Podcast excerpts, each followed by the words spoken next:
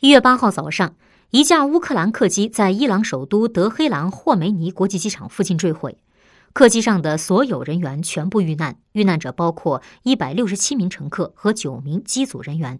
据伊朗国家电视台报道，当地时间一月八日晚间，伊朗坠机事故调查组公布乌克兰飞机坠毁的初步报告，飞行员未收到有关异常情况的无线电消息。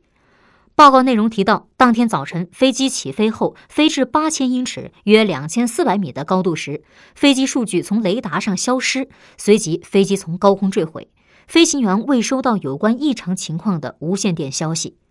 据目击者称，当时飞机下落时正在着火，最后与地面相撞时发生爆炸。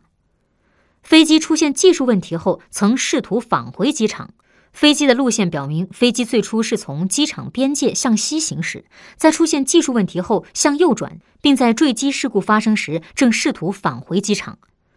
乌克兰外交部八号公布了失事飞机上的人员信息，包括八十二名伊朗人、六十三名加拿大人、十一名乌克兰人，其中机组人员九名，乘客两名，十名瑞典人、四名阿富汗人、三名德国人、三名英国人。